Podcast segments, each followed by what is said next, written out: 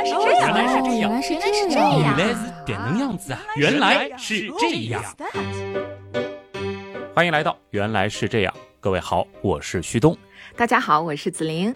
今天呢，和大家聊个既熟悉，可能有些朋友又会觉得有些害怕的东西。嗯，这是什么？那就是我们的血液。这种占到我们体重大约十三分之一的，在心脏和血管当中不断流动的红色液体，负责运输各种物质，调节我们体内的各种机能，可以说对我们的生存是至关重要的。而很多人看到血会很害怕，某种程度上也是因为血液它是关乎生死的，对吧？对，本质上呢，就是源于对死亡的恐惧。那正如你说的啊，失血它的确是一件非常可怕的事情。当人体失血超过总血量的百分之十五的时候，就会出现明显的不适；而如果超过百分之五十，那生命也会危在旦夕。所以，就是一些关于意外伤害的急救知识，最重要的一步就是先止血。没错。而面对大量失血的情况，那除了要止血之外，当务之急呢，还要尽快输血。哎，说起来，这个话题怎么有点似曾相识啊？我们是不是在远古时代的节目里面讲过一个血型系列的？哎，曾经是聊过血液的。那具体来说是六十九和七十期这两期节目都是围绕血型展开的。而大家应该还记得，我们之所以要弄清楚每个人的血型种类，最重要的目的其实就是可以让输血治疗这件事儿能够更加安全的开展。因此呢，今天我们就想和大家具体的来聊一聊输血治疗这项技术的前世今生。这个题目还有点致敬当年的输液治疗的前世今生的感觉。女神的记忆不得不说是很好了，就差一个字，但其实是完全不同的两个故事。嗯。那么既然是技术史项的节目，你准备从哪里说起呢？这里呢，就不得不先提一下西方传统医学的经典，由希波克拉底创建的体液学说了。具体的理论呢，大家其实不需要弄得太清楚。但是这套源于古希腊的医学理论，曾经是统治西方医学长达两千多年。简单的来说啊，西方的古人认为，人体呢是由四种体液构成的，分别是血液、粘液、黄胆汁和黑胆汁。而这些体液呢，又和他们非常盛行的四种元素和气质相对应，而体液在体内的平衡状态就影响着健康，如果失衡，就会导致疾病的产生。听起来总有点似曾相识的感觉呢。其实是有点不谋而合的意思在的，对吧？你应该注意到了啊，体液说的关键呢是在于需要想方设法恢复各种体液的平衡。那么问题来了，什么样的手段可以干预这种平衡呢？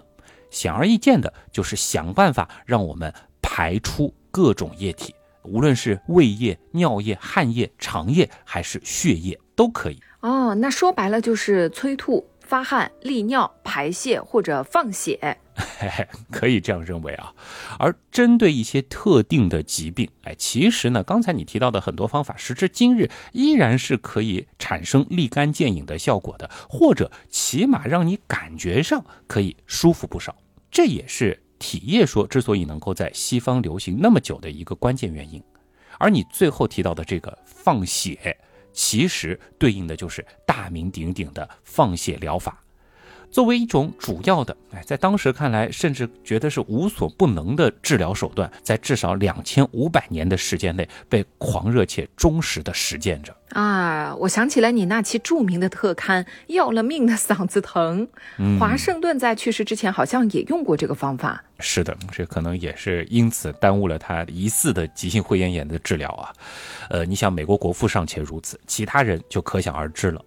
在十二世纪的时候啊，欧洲曾经流传着这样一首歌谣，歌词翻译过来呢，大致是：身体放血改心颜，提神醒脑又亮眼，思维清晰无悲愁，运动内脏助睡眠，听力敏锐精神旺，声音洪亮每一天。哇，天哪，这简直 包治百病啊！一天不放血，浑身难受，是不是有这样的感觉？对，是的，是的。虽然现在我们回看当时的欧洲人，可能会觉得非常的萌妹啊，但是科技的发展本来就是。这样一个过程嘛，大大名鼎鼎的医学杂志《柳叶刀》，子林一定听过吧？那肯定听过呀，在医学界，这基本上是和自然科学属于一个级别的。对，那要知道啊，柳叶刀虽然现在其实是一大类手术刀的代名词，但在当年，它其实主要是用作放血疗法的一种工具。啊，这还真没有想到哎。其实你想，本质上就是能够精准的切开需要放血的血管或者是部位，对不对？哦，但说到现在，是不是有点偏题了？我们今天不是要聊输血吗？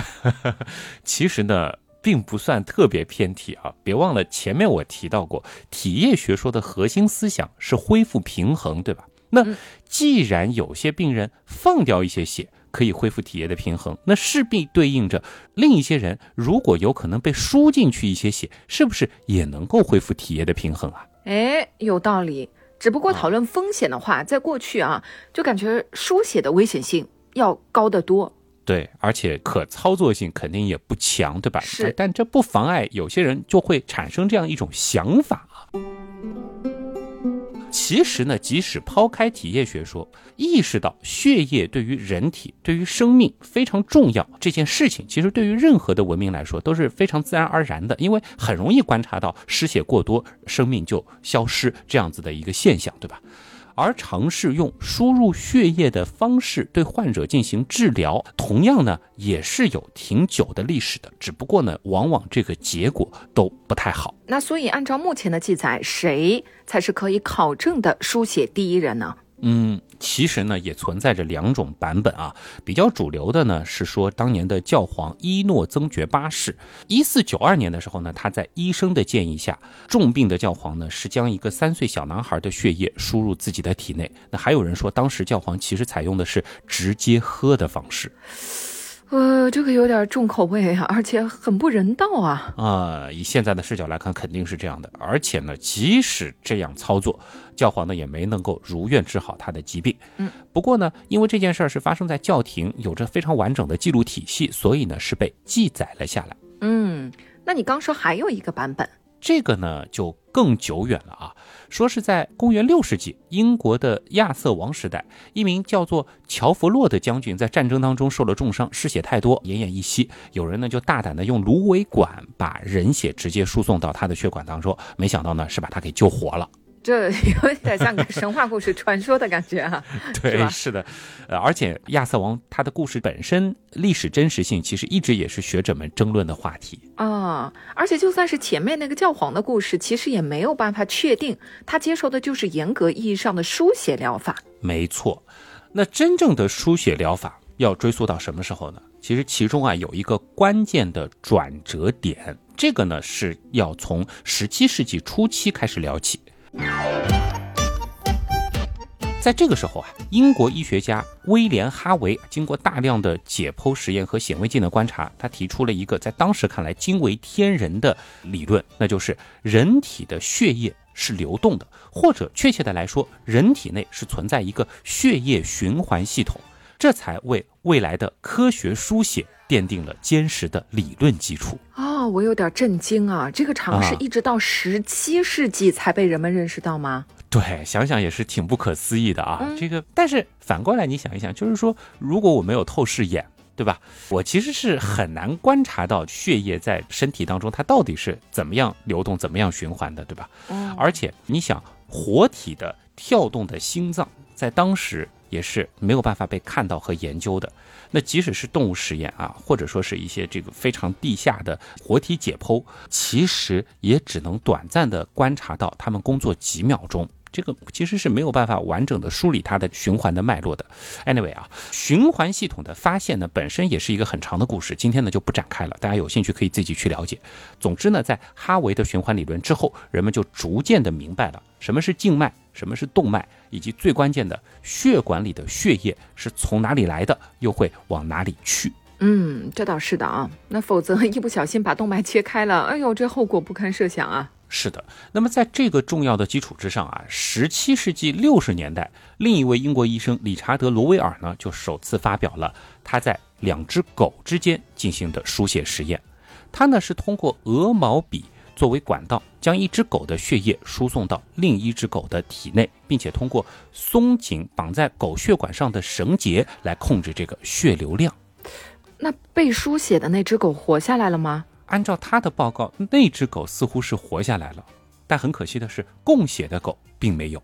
哦，不过啊，这倒不是当时学界所关心的重点。这有趣的是，当时的人们对于这项实验的兴趣或者说是讨论，是主要集中在了当血液从一个身体流到另一个身体的时候，它会携带什么？这是什么意思？当时的人们已经开始关注血液传染病了吗？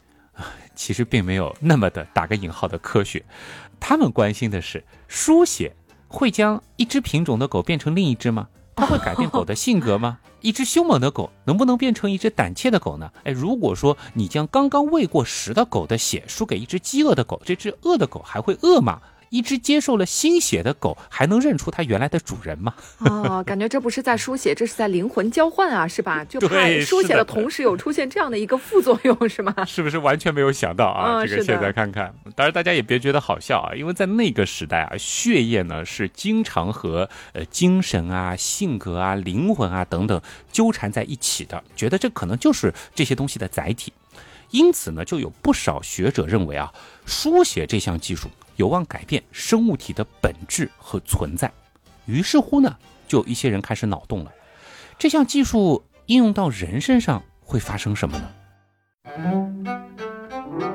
我这样看来，这种实验在当时应该很疯狂吧？对，而且呢。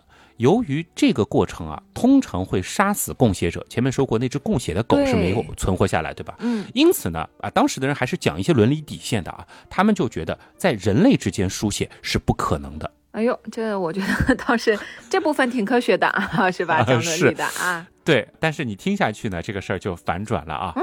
不让人类作为供血者，但没有说不让人类作为输血者呀。这什么意思？难不成用动物的血吗？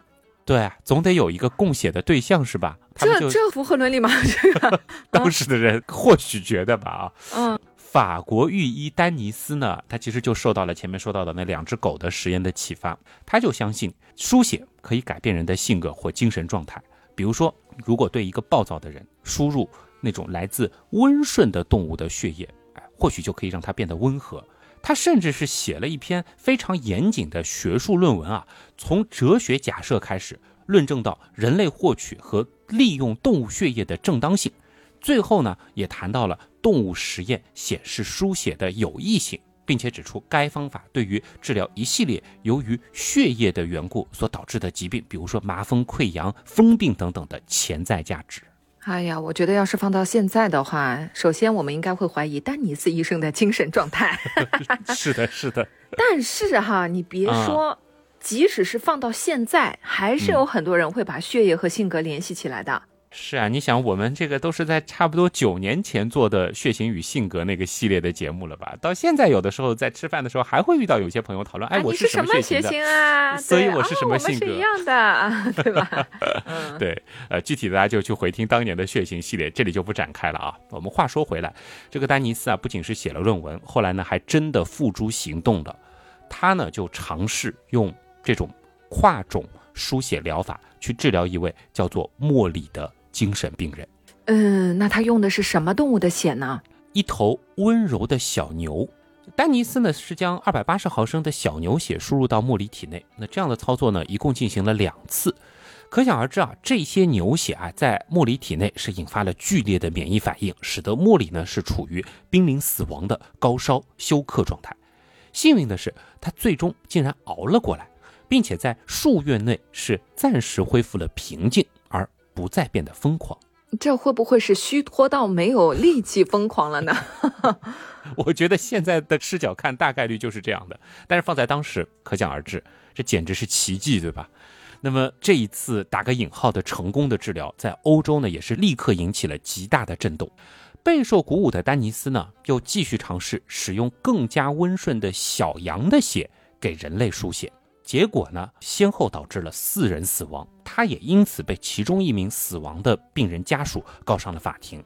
而就算是侥幸存活的三位患者，似乎也没有明显的证据支持这样的疗法可以帮助他们完成性格转变。从此呢，输血作为治病的方法就在法国和英国被禁止了，这也让输血因此停滞了一个多世纪的发展。这么长的时间啊！前面说十七世纪，所以下一次的研究就得到十八世纪晚期了。没错，而这个时候呢，人们就正式的开始尝试人对人的输血了。最早的记载呢，是一七九五年美国费城的一位医生所进行的，但是呢，他没有公布任何的细节。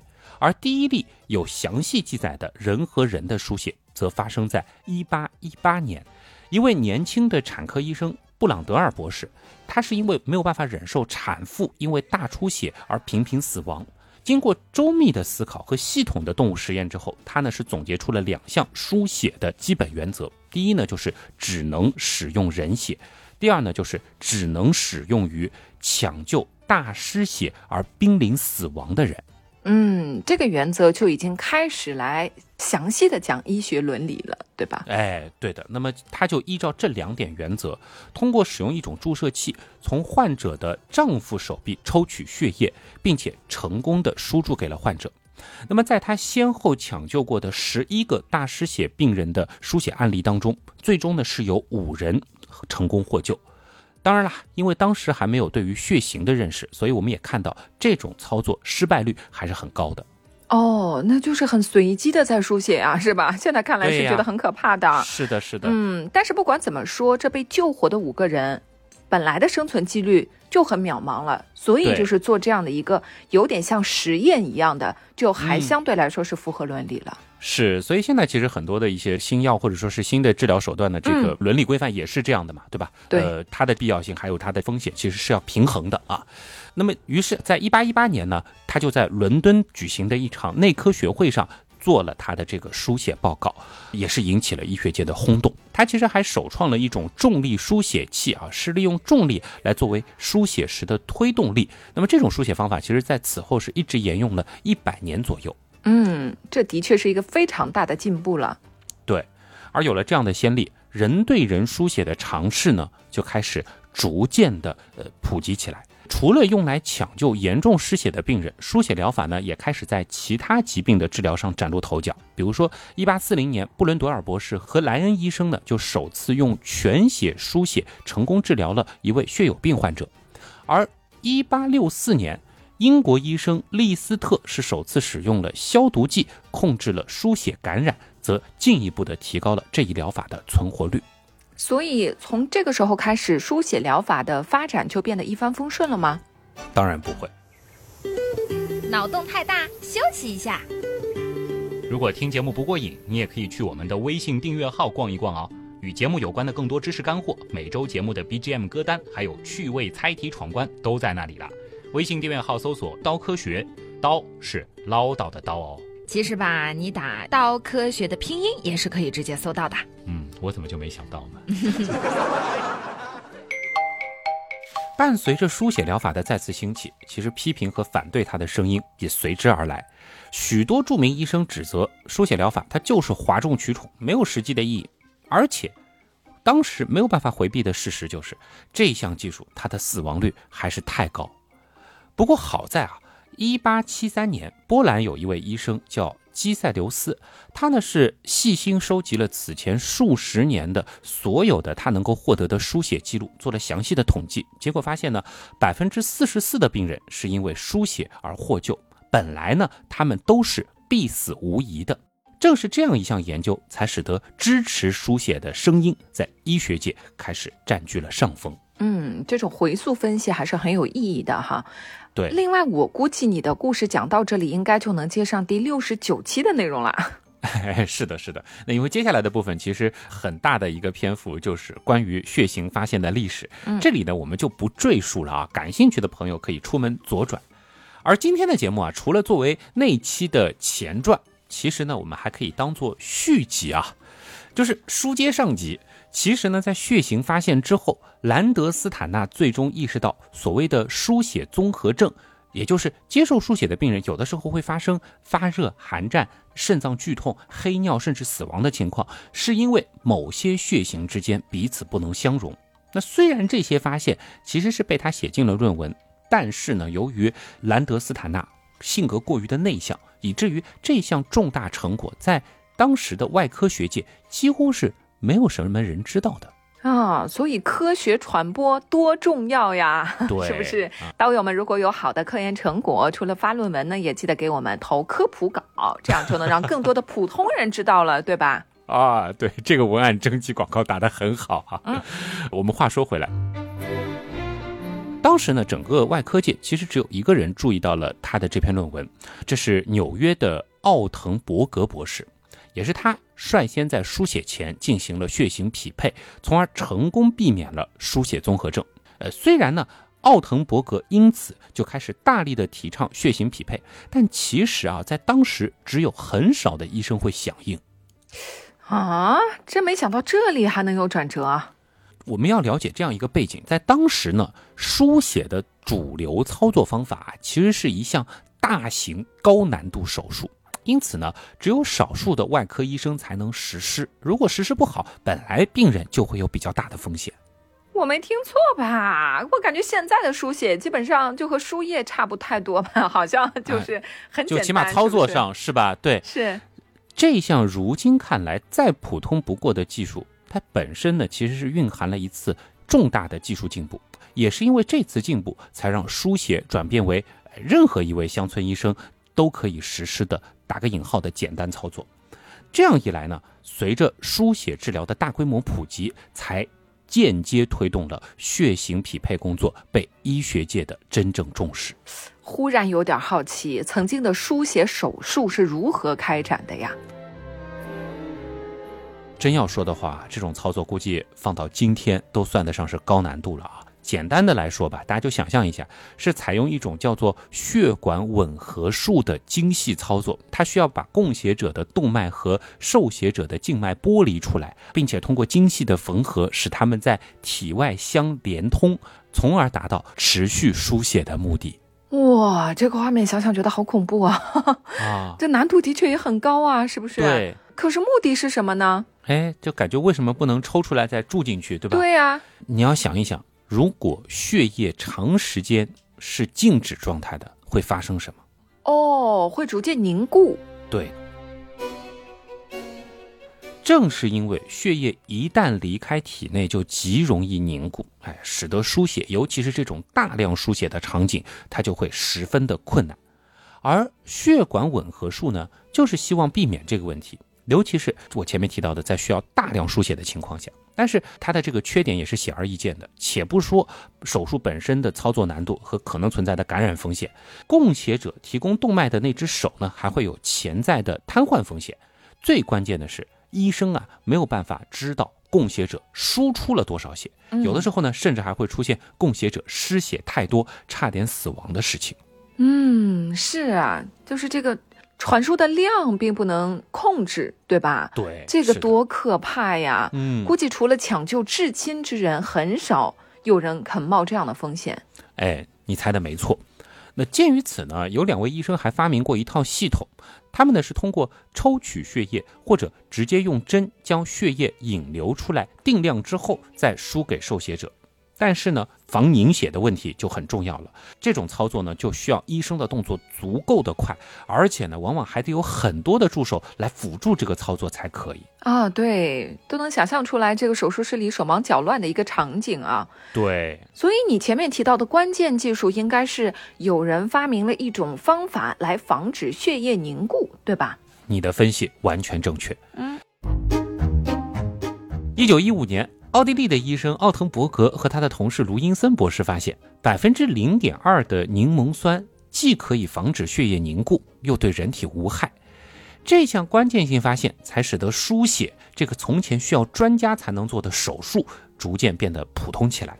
那么，一九一八年的时候，美国医生路易斯·阿格尔就使用柠檬酸钠溶液，成功的将血液输给了一位产后出血的妇女。那从此之后呢，柠檬酸钠也就开始成为血液保存和输血的一种标准添加剂了。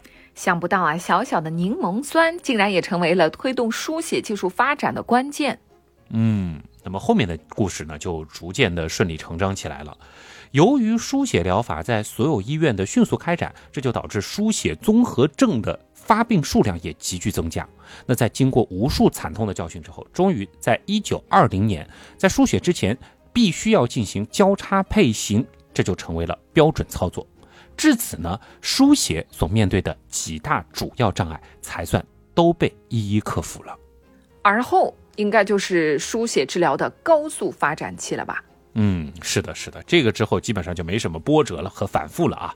那再后来呢，就有几个比较重要的突破，一个呢就是一九四零年的时候，RH 血型系统的发现，另外一个呢，则是同年，还是在一九四零年，由哈佛医学院设计了一种酒精低温分离法。这就使得著名的白蛋白被首次分离出来，并且在一九四一年的时候，成功的救治了大量在珍珠港事件中受伤昏迷的士兵。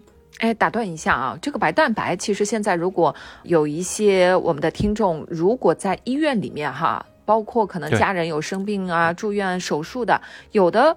可能会听到过白蛋白，对对对，啊，对吧？在可能一些比较大的手术之后，会需要病人来输这个白蛋白，好恢复，对吧？有这种说法。那这个到底是什么呀？我一直很好奇。如果说是文绉绉一点说呢，这其实是一种由肝实质细胞合成的血浆当中含量最多的蛋白质，占到血浆总蛋白的百分之四十到百分之六十。呃，白蛋白呢可以在不同的组织当中被细胞内吞而摄取，它的氨基酸呢就可以被用来为组织修补。白蛋白呢还可以吸收血液周围的组织液来保护血管。哇，这听起来就是很有用的样子嘛！是的，是的，可以再用可能不是太恰当的通俗化的比喻帮助大家理解啊，就是白蛋白呢就有点像是一个忙碌的邮递员啊，他负责呢会把一些重要的包裹，在这里指的就是氨基酸和其他的一些重要物质送到我们身体的各个角落，帮助来修复那些受伤的组织。它的工作呢还不仅仅是运输，还会身兼吸尘器的功能，可以吸收周围的一些组织液，保护我们的血管不被外界的杂质给伤害到。哦，这样听起来就友好很多了嘛，对吧？啊，是的，是的。那么我们继续来讲历史吧，后面还有重要的突破吗？后面呢，就是一九四三年的时候，J.F. 洛蒂特和 P.L. 米利森共同发现了酸式柠檬酸葡萄糖溶液，从而让血液的保质期大大的延长啊！这个你想，就为这种长距离的书写，包括运输提供了可能。一九四五年的时候，库姆斯等人呢是发明了库姆斯式实验，用于检测血液中的抗体。一九七二年呢，单采法采血技术被发明了出来，这就进一步减少了对供血者的伤害。那么如今这种方法呢，是主要用于采集血小板。这里我顺便说一句啊，大家有的时候在新闻报道当中可能会看到有一些这个献血英雄、献血模范，他一生当中可能有上百次啊，甚至两百多次的献血记录。有的人就会质疑这个献血间隔是不是有问题啊？其实他们是完全合规的操作，他们往往就是用这种方式单独的去捐献血小板，而血小板的这个捐献最短的间隔要比献全血的间隔要短得多。啊，那既然说起这个话题了，我倒是有点好奇的。一般你在血站采集的都是全血，但是医院用于临床治疗的血液呢，好像不是全血，这是为什么呢？哎，子林能提出这个问题，其实说明你的观察是很仔细的啊。的确，现在呢，一般都采用成分输血的方式救治患者，输全血，也就是说是包括血细胞和血浆的所有成分的这种混合物的情况，反而并不多见。在外科手术当中呢，如果患者失血量是大于全身容量的百分之三十，这是一个非常高的比例了，才会用到全血。但出于疗效和潜在风险的考量，全血这里主要指的是直接采集的血液输给患者。目前呢，其实已经很少直接用在临床了。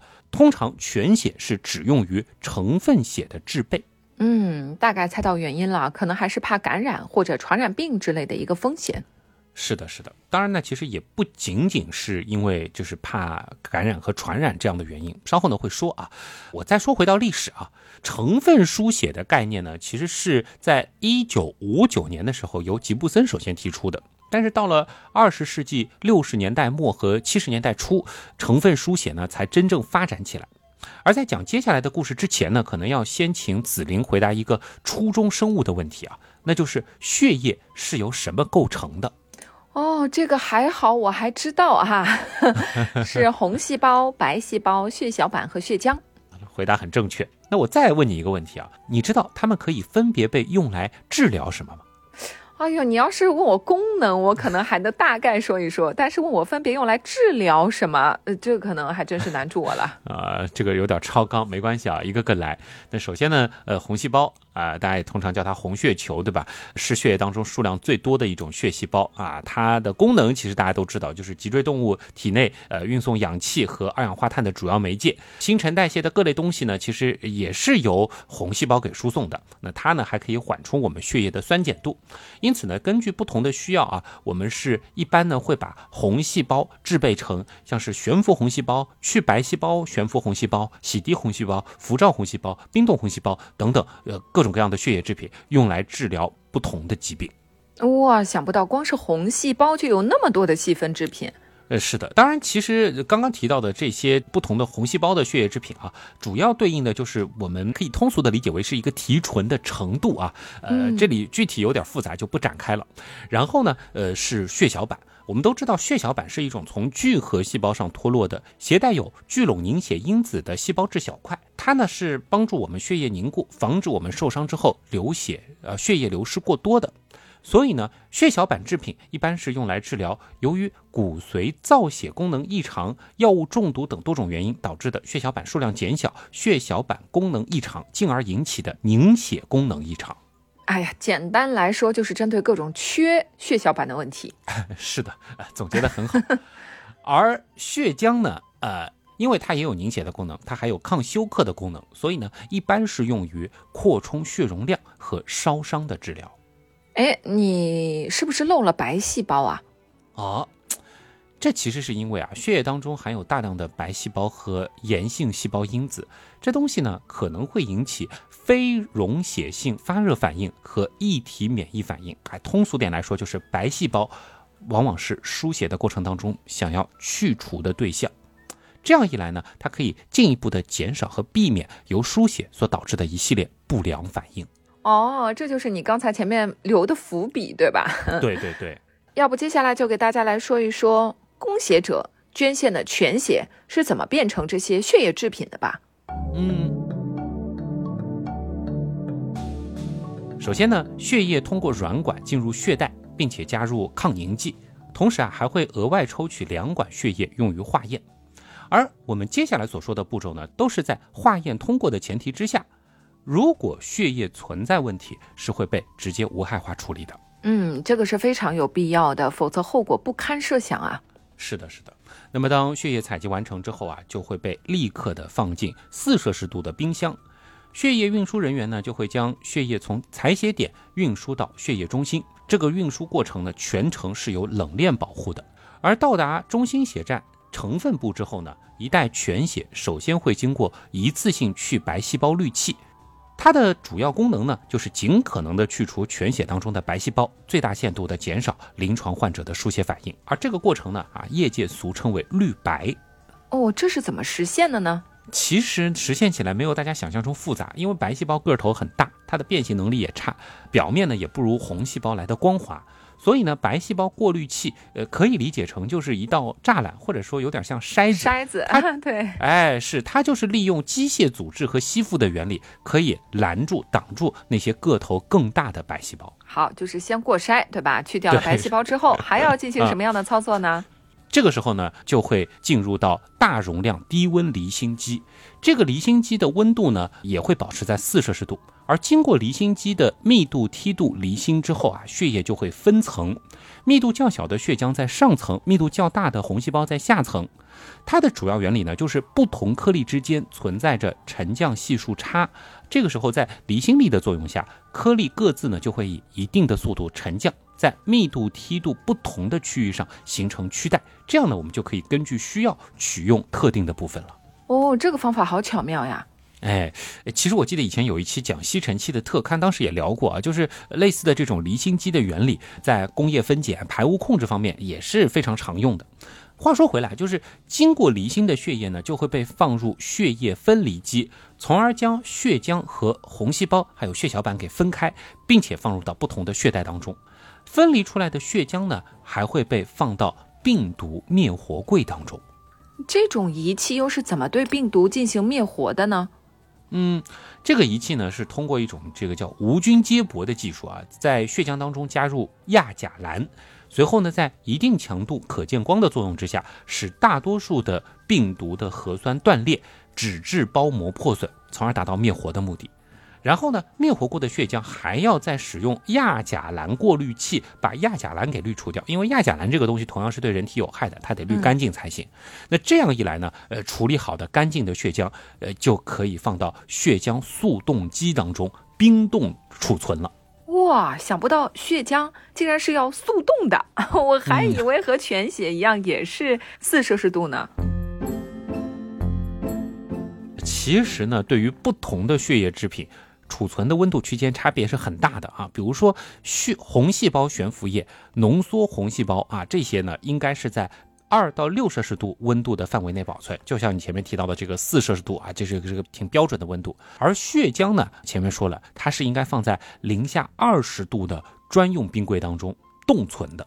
至于血小板呢，哎，它反倒是要一个比较高的温度，它要在二十到二十四摄氏度的气温下，而且呢还要二十四小时不间断的震荡，为的就是防止它凝结。哦，那这样说起来，保质期是不是差别也挺大的呢？是的，那在我们国家呢，红细胞最长的储存期是三十五天。当然了，具体的这个储藏时间和所加入的保存液种类是有关系的。而分离出来的血浆呢，它的保质期最长，它的有效储藏时间呢可以达到一年。至于血小板，它的保存时间就只有五天了。五天哦，忽然理解前面说的为什么需要单独捐献成分血了。是的，因为保质期太短，保存方法也很困难，但是这个需求量又很大。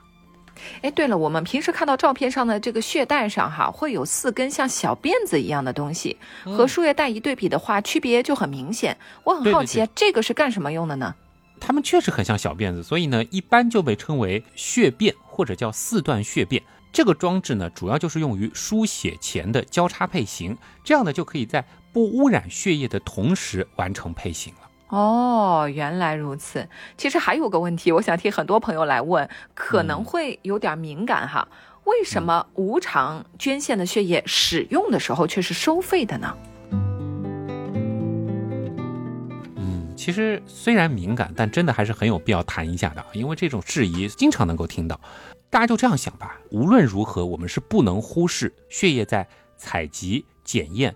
分离、储存等刚才提到的那么多的环节当中产生的成本的是吧？嗯，那设想一下啊，就是如果供血环节我们再采用有偿的形式，那毫无疑问这部分的成本也会叠加进去，最终由用血者承担。所以呢，用血要收费这件事情，其实并不能成为大家不去献血的理由。否则的话，呃，我们每个人自己或者家人遇到的时候，用血的这个成本会进一步的大幅增加。嗯，就是其实不只是献血这个环节可能会产生成本，其他的很多很多的环节，我们刚才在说到制成书的绿白，我们把献的这个血，对，然后这个整个的过程其实它都是有成本的，对吧？对，是的，嗯，就是毕竟嘛，巧妇难为无米之炊，无论医学手段多么进步，在血液还没有办法人为制造的今天，真的还是需要爱心人士的自愿捐献，也希望更多的朋友可以积极加入到无。偿献血的队伍当中，对，那在这里呢，我们也真诚的向所有的无偿献血者致敬啊！嗯，原来是这样，就是这样。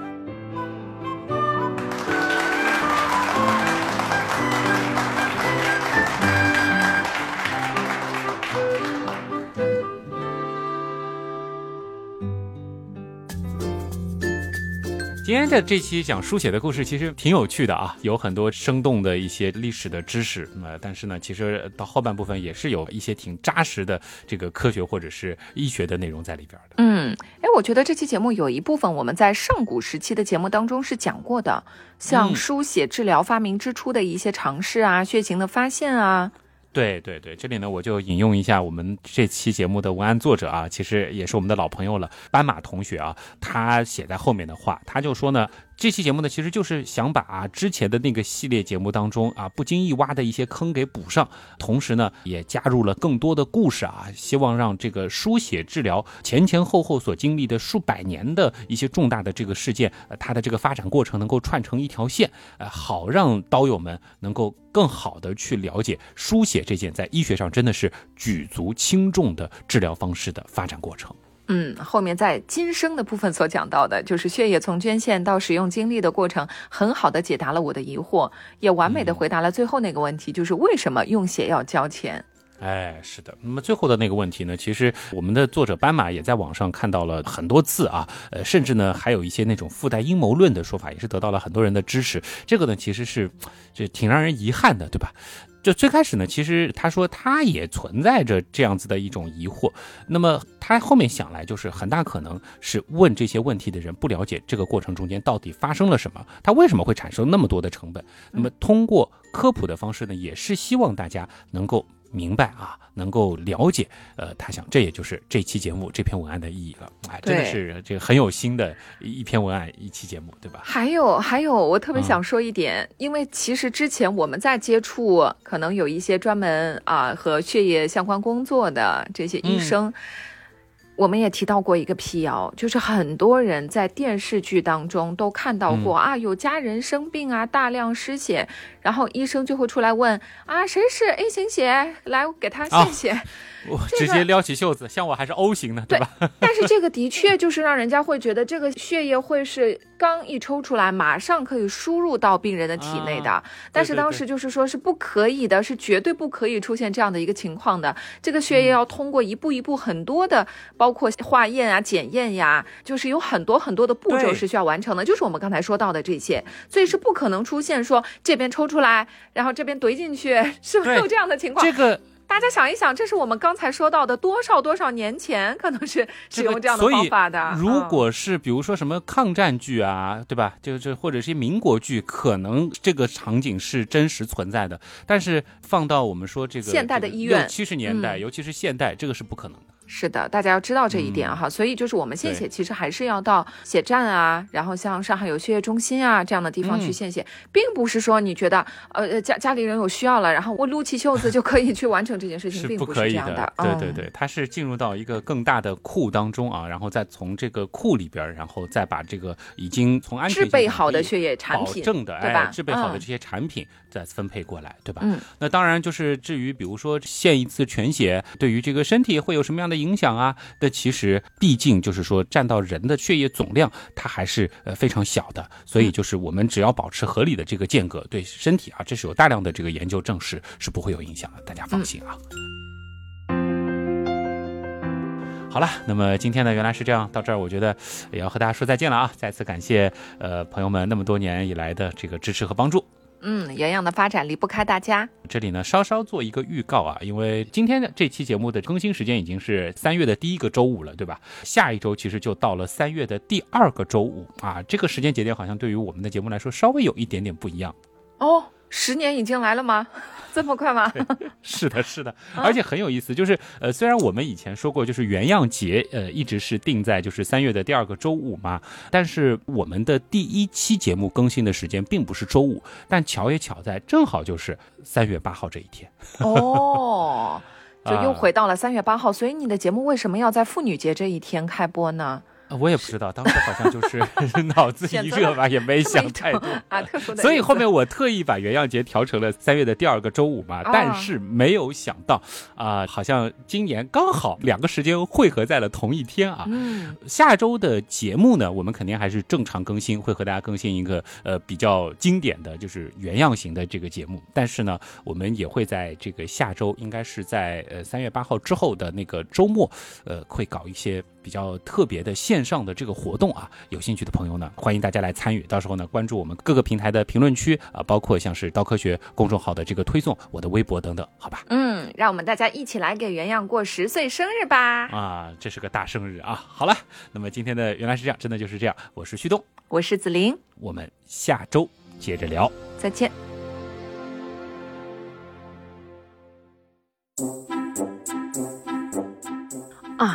这还真的没有想到啊！不过就是呃，我我简我简单我简单说，你先说说一下啊，这个没想到，我简单说一句，啊，主要工具啊，不再来一次，没有默契了。没有默契了。来，一九一五年，奥地利医生奥滕伯格和他的同事卢森堡医生发现啊，卢零阴百森，啊，不卢因森，再来一遍啊。一个呢是到了一九四零年的时候，R 去 R，一个呢，那首先呢，血液通过软管进入血袋，呃，这个到底应该是血袋还是血袋啊？